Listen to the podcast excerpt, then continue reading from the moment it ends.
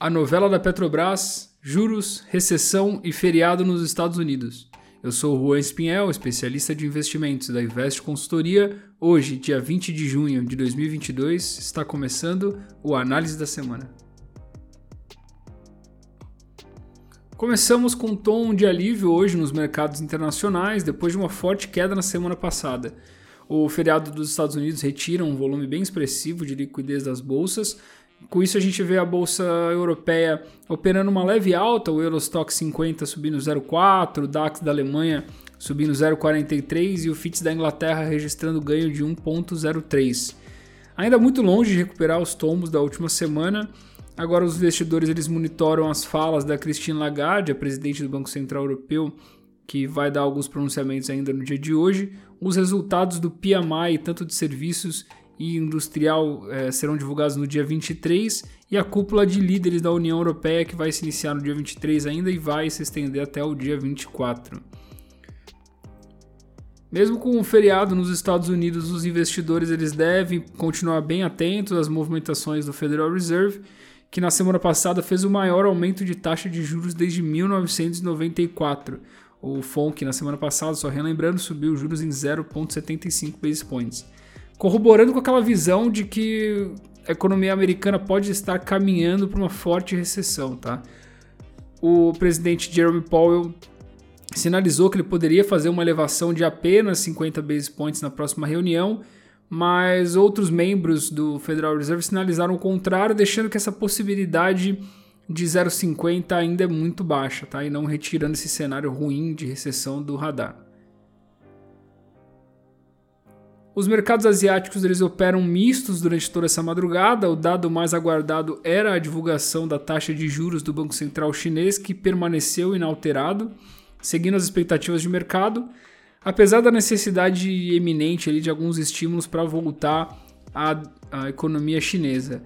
O grande problema é que o governo está sendo mais ponderado para não gerar inflação, como a gente tem visto no restante do mundo.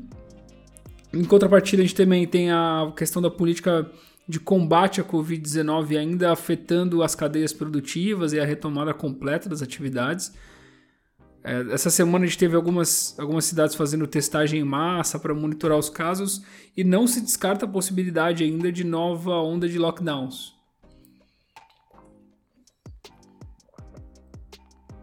Com toda essa expectativa de recessão, as commodities seguem em queda com destaque, a gente tem o minério de ferro, que recuou mais de 10% durante essa madrugada no porto de Dalian, devido a essas incertezas que a gente já mencionou sobre a China. O petróleo também segue recuando com a leitura de um menor crescimento, e esse fator está bem ligado à questão é, do aumento é, expressivo da taxa de juros nos Estados Unidos. O WTI opera em alta nessa manhã de 0,12%, uma alta bem baixa, a 109 dólares o barril, e o tipo Brent, que é a referência para a Petrobras, opera em queda de 0,14 a 113 dólares o barril. Lembrando que na semana passada a gente estava operando na casa dos 120 dólares, então é, de cá para lá a gente teve uma queda bem expressiva, né? então é, quase de 10 dólares no preço do barril.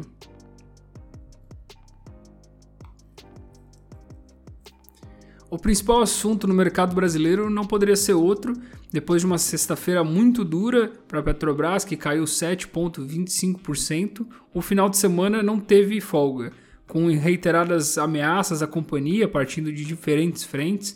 O Poder Executivo, na figura do presidente Bolsonaro, afirmou que a companhia perderá 30 bilhões de reais nesta segunda-feira em decorrência da CPI. No Poder Legislativo, o presidente do Congresso, Arthur Lira, ele afirmou que se a Petrobras enfrentar o Brasil, ela que se prepare, porque o Brasil vai enfrentar ela de volta. E ainda em um artigo publicado no último domingo, ameaçou dobrar a taxação dos lucros e aumentar os impostos de exportação da companhia. E por fim, o Poder Judiciário, no, na figura do ministro André Mendonça, pediu explicações acerca da política de preços da companhia, além de obrigar os estados a aplicarem a cobrança do ICMS com uma base menor a partir do dia 1 de julho. Em contrapartida, a Petrobras alerta para os riscos eminentes de um desabastecimento caso a companhia não mantenha os preços equilibrados com o mercado internacional, tendo em vista que o país importa hoje 20% do seu óleo diesel e o mercado internacional já está muito pressionado por conta da alta temporada no hemisfério norte e os problemas da cadeia produtiva por conta da guerra da Ucrânia.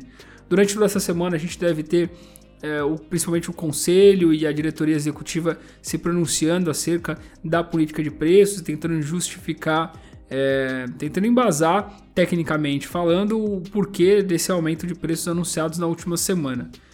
O Ibovespa fechou com queda de 5,36 na última semana, acumulando uma baixa de 10,35 no mês de junho, e a Petro recuou 9,05% na semana e menos 10,01 em junho.